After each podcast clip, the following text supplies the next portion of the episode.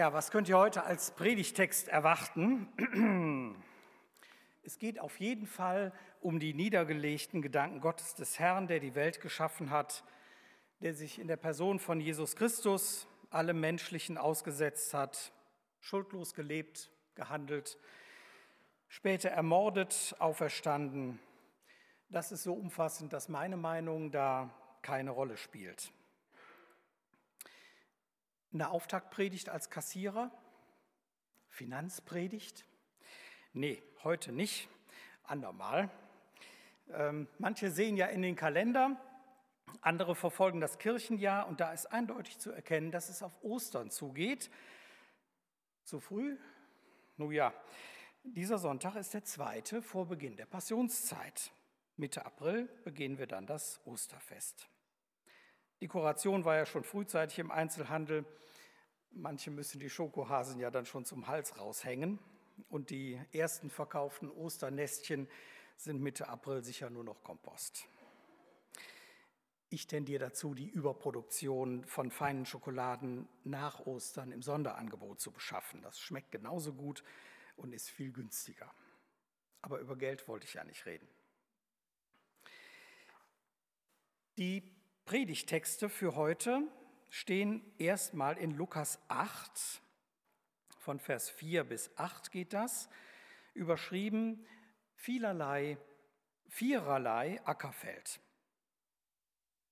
Als nun eine große Menge beieinander war und sie aus der Stadt äh, zu ihm eilten, sprach er, Jesus Christus, durch ein Gleichnis.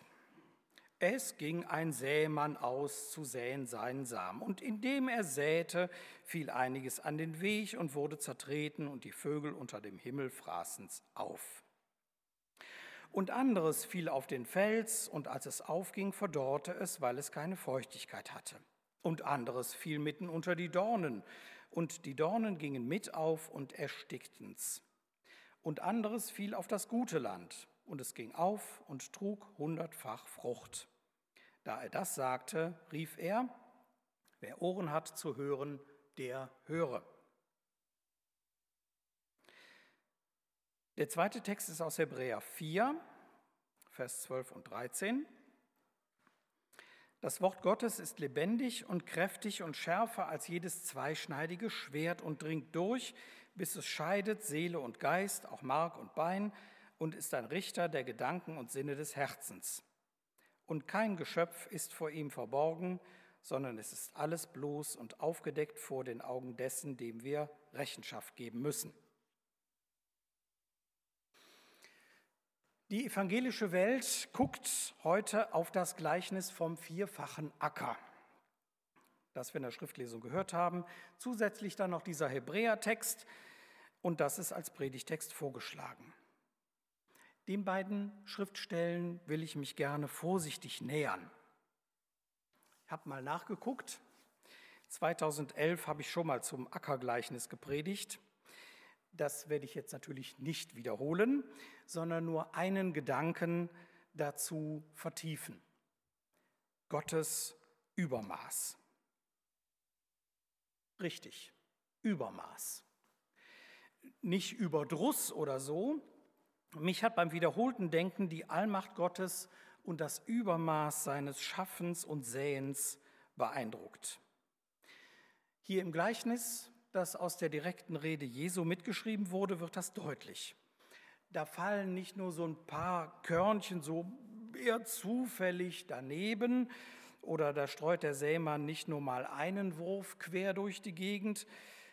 Der hier beschriebene Vorgang ist die Aussaat aus dem Vollen fast könnte man meinen, ohne Sinn und Verstand, verschwenderisch, Übermaß eben.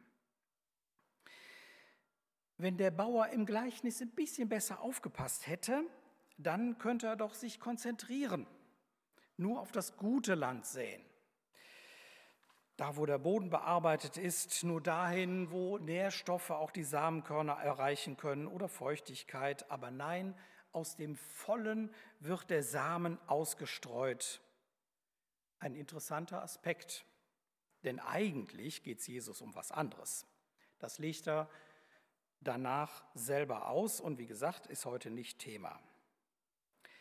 ein interessanter Aspekt, weil Gott in Gestalt seines Sohnes Jesus Christus nicht aus seiner Haut raus kann. Will er wohl auch nicht. Denn wenn einer etwas schaffen kann, dann er. Der Bauer im Gleichnis ist Gott selber, der sät. Und so pflicht Jesus die Aussaat im Übermaß hier wie selbstverständlich ein. Gott gibt sich im Übermaß zu erkennen. Als Reinhold vor zwei Wochen hier über Römer 1 predigte, war ich gespannt, wie weit er denn aus dem Briefkapitel liest, denn hier wollte ich einen Einschub wagen, nämlich die Frage nach dem, warum Gott im Übermaß sät, schafft. Dazu lese ich Römer 1, Vers 19. Denn was man von Gott erkennen kann, ist unter ihnen offenbar, denn Gott hat es ihnen offenbart. Denn sein unsichtbares Wesen, das ist seine ewige Kraft und Gottheit, wird seit der Schöpfung der Welt, wenn man es wahrnimmt, ersehen an seinen Werken, sodass sie keine Entschuldigung haben. Keine Entschuldigung. Das verleiht diesem Einschubgedanken eine gewisse Tragik, vor allem dann, wenn man den weiteren Verlauf von Römer 1 vornimmt. Das endet im Drama. Gott lässt sich durch Studium der Schöpfung erkennen. Oder umgekehrt, durch Evolutionstheoretisieren kann man Gott den Herrn nur verneinen. Und seitdem Charles Darwin im Jahr 1859 die Grundgedanken zur Entstehung der Arten vorgelegt hat, sind nun zwar 163 Jahre vergangen, besser ist es davon aber nicht geworden, weder in den Kriterien zur Gültigkeit, die Darwin selber anlegte, noch in den darauf aufbauenden Forschungen. Es war für Darwin wohl auch zu verlockend, seine Beobachtung in einer umfassenden Theorie zusammenzufassen. Lag es an der Stimmung in der Mitte des 19. Jahrhunderts? War es richtig anzunehmen, dass alles Neue irgendwie gut war, dass keine Grenzen zu akzeptieren sind, dass das Denken sich erweiterte? Schwer zu sagen. Das wir es heute besser wissen, erlaubt ja nicht, die damals lebenden Menschen zu ignorieren oder irgendwie herablassend zu behandeln. Was aber erlaubt ist, bleibt Neubewertung und Überprüfung von Wissen und den daraus vorgelegten Schlussfolgerungen. Ich hatte eben behauptet, dass Gott im Übermaß sät und schafft, während Darwin behauptet, dass sich alle Arten aus einem gemeinsamen Ursprung heraus entwickelt hätten. Der Abstand dieser beiden Punkte könnte größer nicht sein. Hier, also vielleicht rechts, Gott spricht und es geschieht. Schöpfungsgeschichte. Und dort der Zufall und Auslese bewirken Überleben und Höherentwicklung. Oder soll ich es einfacher ausdrücken?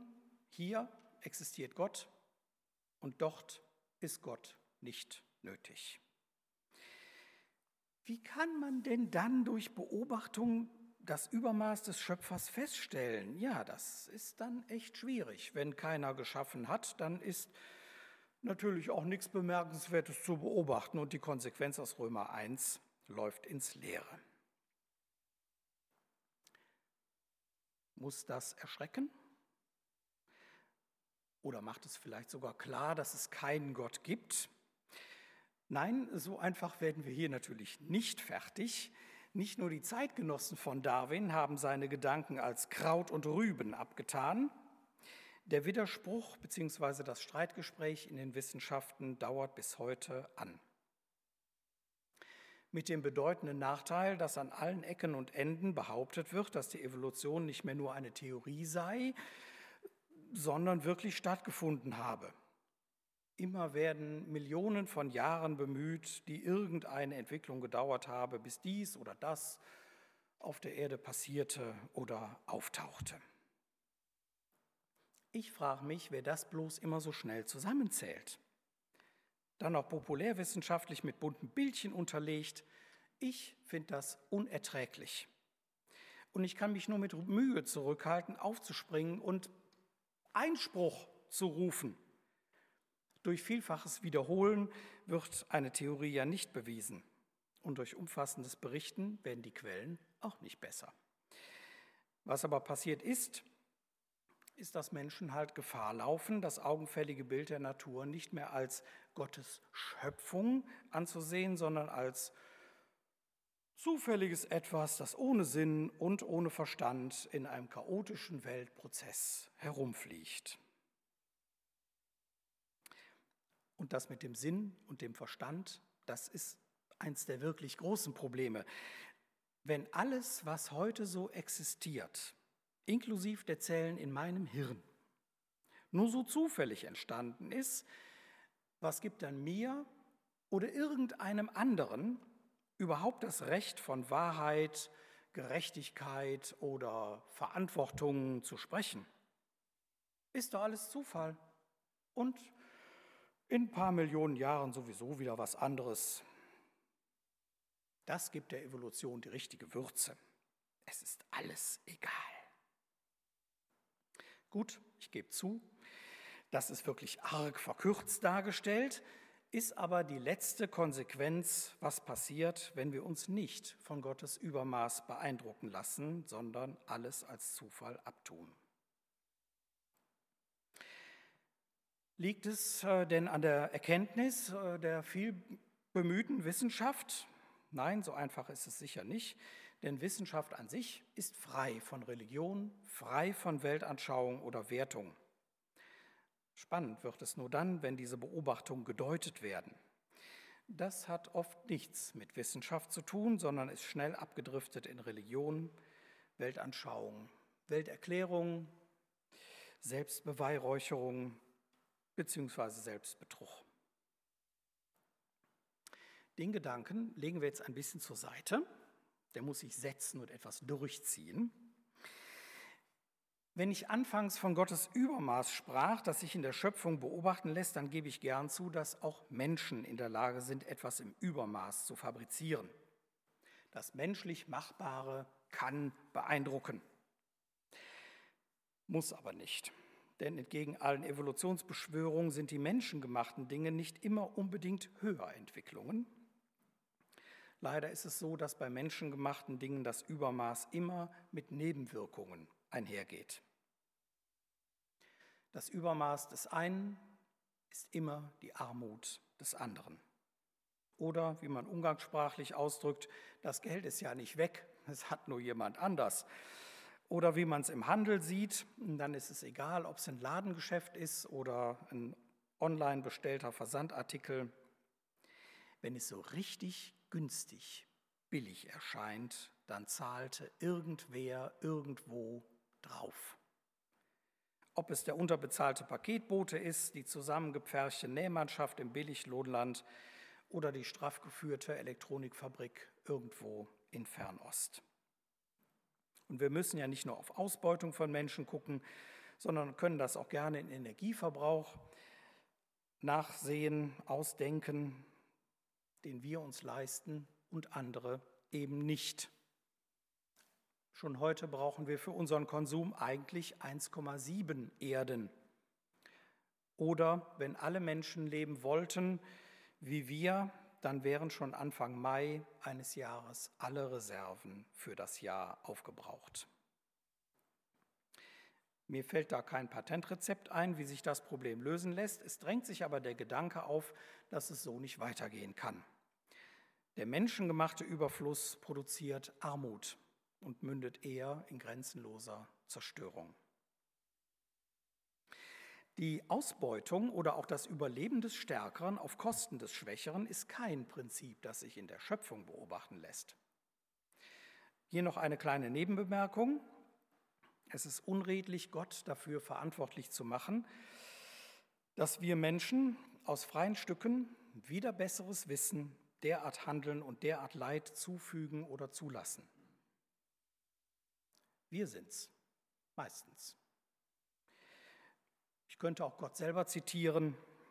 Das Dichten und Trachten des menschlichen Herzens ist böse von Jugend auf.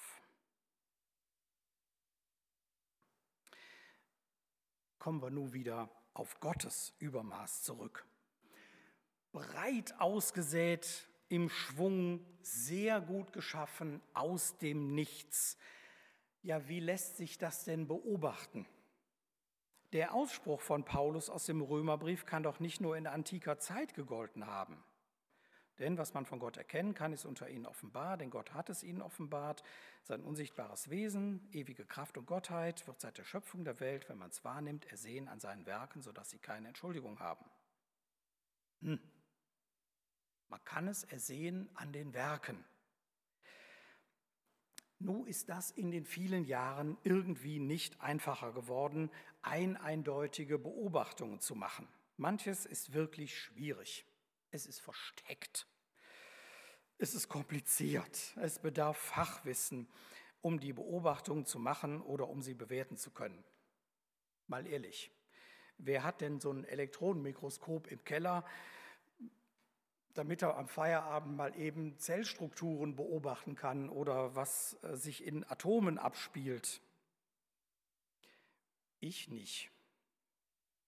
Wer hat denn so spezialisiert studiert, dass sich die Beobachtungen dann auch einordnen lassen und vergleichen? Ich nicht. Und natürlich kann man sich auf Literatur einlassen, die entsprechende Problematik darstellen und diskutieren. Wer so etwas mag, dem kann ich ein Buch von äh, Lee Strobel empfehlen. Ich glaube, es ist keine Schleichwerbung, ich kriege keine Provision. Etwas tief gestapelt lautet der Titel Indizien für einen Schöpfer. Der Autor geht an verschiedenen Beispielen den verschiedenen Forschungsgebieten nach. Bio, Physik, Chemie, Astronomie, tief gestapelt, da es nicht um irgendeinen Schöpfer geht, sondern um Hinweise auf Gott, den Herrn, der sich in der Bibel beschreiben lässt und als Person Jesus Christus hier auf der Erde war. Tief gestapelt, weil Strobel sich nicht nur hilfesuchend an irgendwelchen Strohhalmen entlanghangelt, er hinterfragt und arbeitet die Indizien fein heraus. Ein besonderer Leckerbissen für den Denker ist das Kapitel zur nicht reduzierbaren Komplexität. Ich bin ja froh, dass ich das fehlerfrei aussprechen kann. Nicht reduzierbare Komplexität. Kurz gesagt, grundlegende Zellelemente können sich nicht aus niederen Formen entwickelt haben. Die sind nur als Ganzes funktionsfähig. Darwin konnte das nicht wissen. Er konnte Zellen zwar damals erkennen, deren Inhalt und Aufbau waren aber mit seinerzeitigen Methoden nicht erforschbar. Etwas übermütig wurde behauptet, dass man nur lang genug suchen bzw. auf zukünftige Forschung warten müsse und dann würde der Nachweis der Höherentwicklung schon gelingen. Heutige Methoden erlauben den Blick in die Zelle und widerlegen so nebenbei das zentrale Argument der Evolutionsbefürworter. Grundlegende Zellelemente können sich nicht aus niederen Formen entwickelt haben, sie sind nur als Ganzes funktionsfähig. Um das Prinzip zu durchschauen, müssen wir jetzt nicht in die Biochemie eintauchen. Ich habe mich auch zurückgehalten, irgendwelche Bildchen rauszukramen. Denn Strobel zitiert in dem Buch aus einem Interview, das er mit Michael Behe führt, und Behe bemüht zur Beschreibung des Problems eine Mausefalle als Beispiel. Einmal komplett und einmal in Brocken.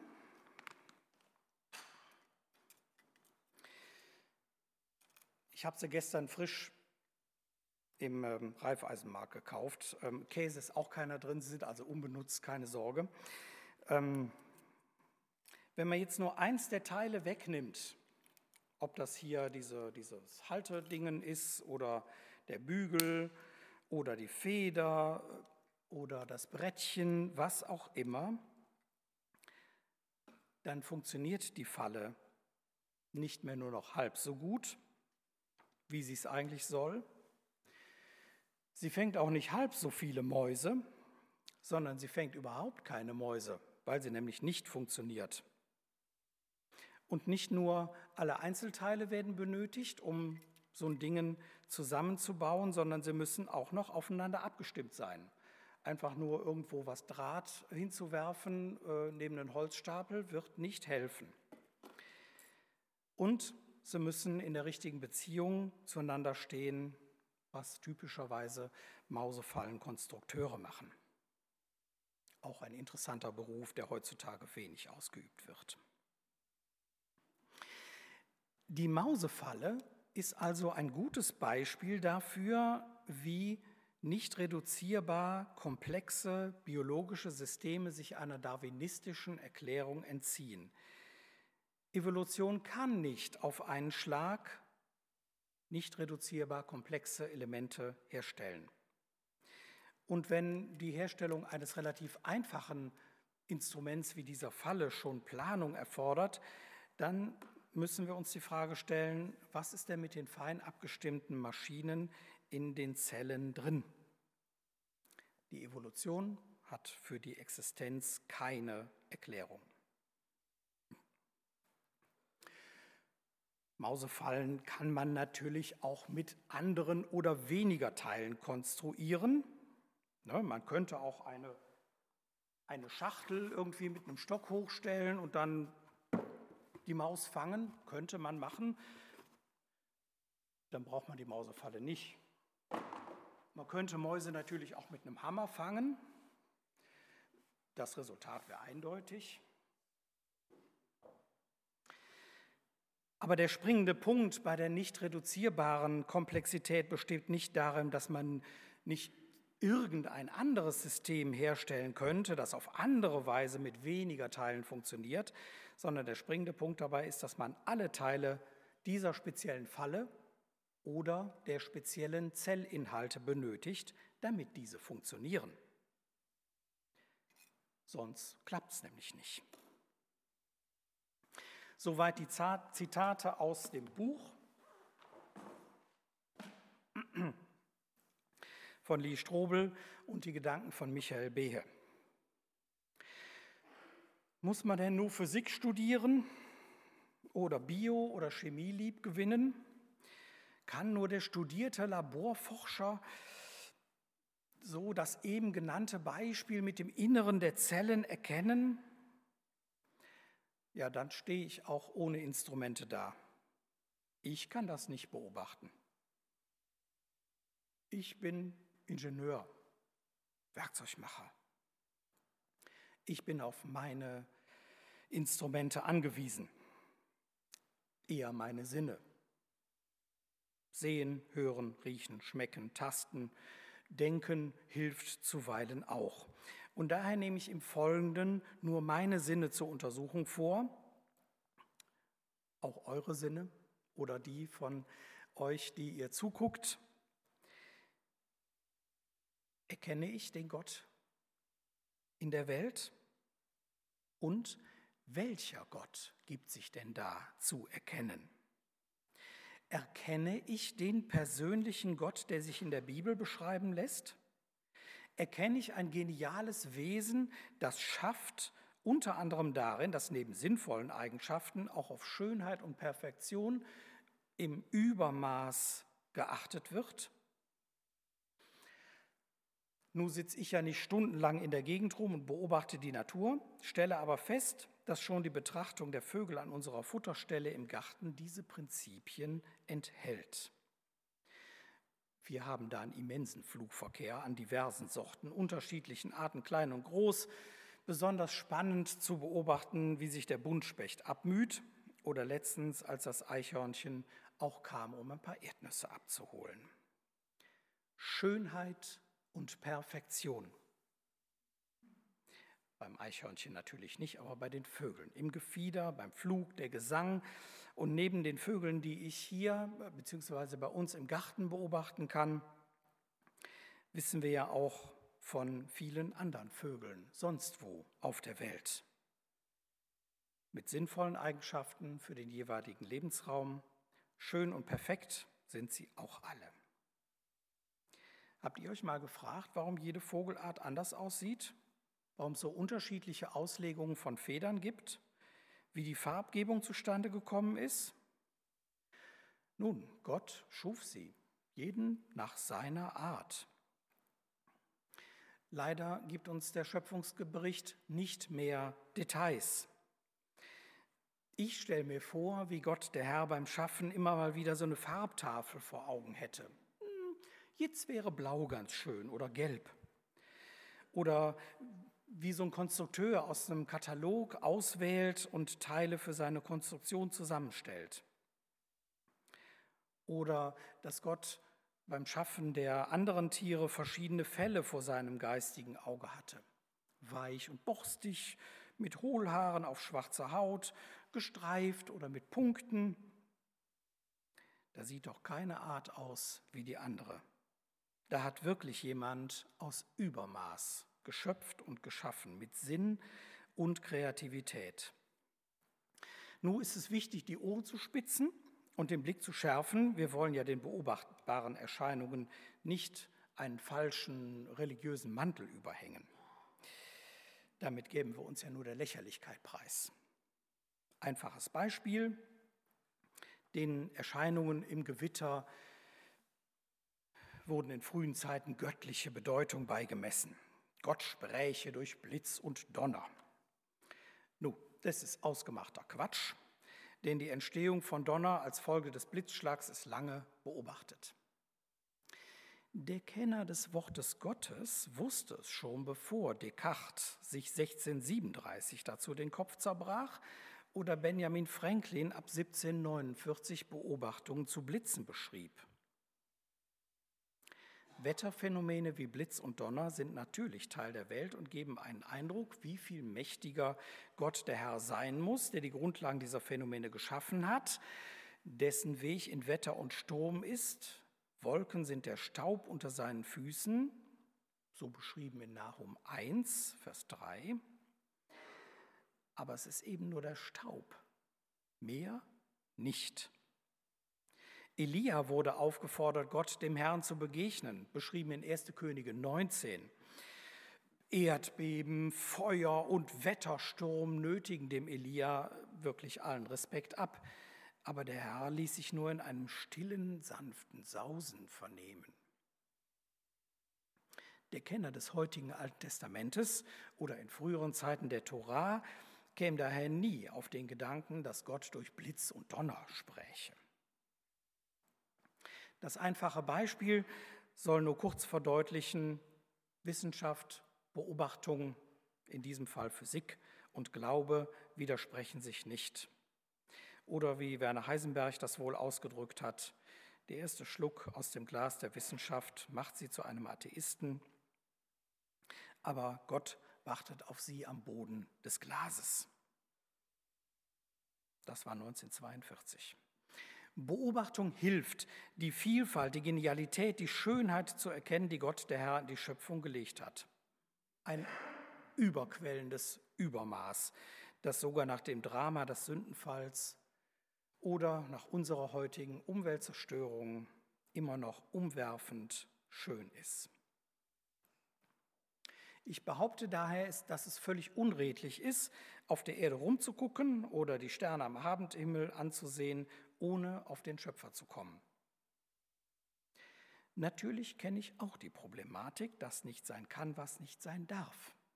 Vor allem dann, wenn es meinem Lebenswandel widerspricht. Vor allem dann, wenn es bedeutet, dass ich mich ertappt fühle, doch nicht so toll zu sein, doch nicht nur die guten Gedanken zu haben. Da kann ich gut verstehen, dass sich der ein oder andere dem Selbstbetrug hingibt, dass Gott die Welt doch nicht gemacht hat und eben nicht da ist vor allem nicht der Gott, der sich in jeder Ecke der Schöpfung, in den Kanten der Naturwissenschaft oder in den Räumen des Weltalls durch die Bibel, durch Jesus Christus zu erkennen gibt. Der darlegen lässt, dass er als Persönlichkeit an Beziehungen interessiert ist. Ein denkendes Wesen, festhaltend an Gerechtigkeit, aber Gnade und Erlösung für alle Menschen wünscht. Dieser Gott ist allmächtig, genial, allwissend, alles muss ihm untertan sein, aber auch gnädig, liebend, sorgend, genau die richtige Adresse, sich anzulehnen, Liebe zu erfahren, Annahme zu erleben, ohne Ansehen von Alter, geschlechtlicher Orientierung, Rasse oder was nicht sonst noch alles. Und damit kommen wir zum Schlusspunkt, den der Text aus dem Hebräer setzt. Hebräer 4, Vers 13. Es ist alles bloß und aufgedeckt vor den Augen dessen, dem wir Rechenschaft geben müssen. Rechenschaft ablegen. Das erzeugt in mir ein gewisses Unbehagen. Ich kann zwar sagen, dass mir das bewusst ist, aber ich genüge ja doch nicht mal meinen eigenen Ansprüchen.